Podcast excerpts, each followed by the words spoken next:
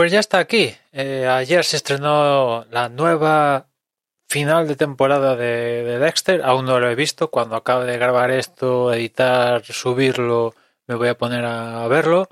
Pero que sepáis que si estabais pendiente de, de Dexter, hace meses que se anunció que iban a hacer una temporada nueva final para darle darle final como Dios manda a la serie, una serie, vamos, una de mis favoritas. Si para muchos todo esto de seguir las series semana a semana comenzó con Lost o con otra, para mí diría que casi comenzó con, con Dexter, ¿no?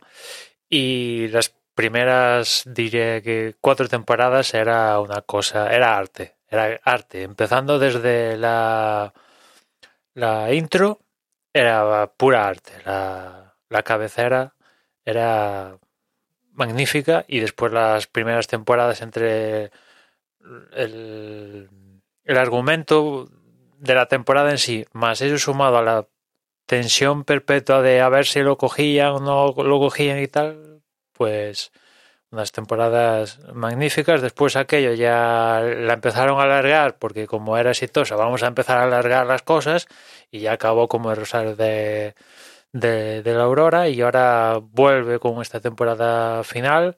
Vuelve también Michael. Hall haciendo de Dexter. Esto ya lo sabíamos. Y también vuelve el showrunner que, que estaba en esas temporadas exitosas de, de principio de, de serie, ¿no? Y yo no sé, en principio esta es una temporada final, que ya tiene principio y fin. No sé si de repente esto es un pelotazo, van a empezar a hacer Dexter otra vez, pero no, ojalá que no. Y vale, que el final de la anterior, la anterior etapa, pues fue como fue. Pero bueno, hay que ponerle fin a las cosas. Joder, hay que pasar página. A ver si esta nueva temporada que le han puesto el título de New Blood le pone fin como Dios manda y, y nada, ya os comentaré después de verla qué tal.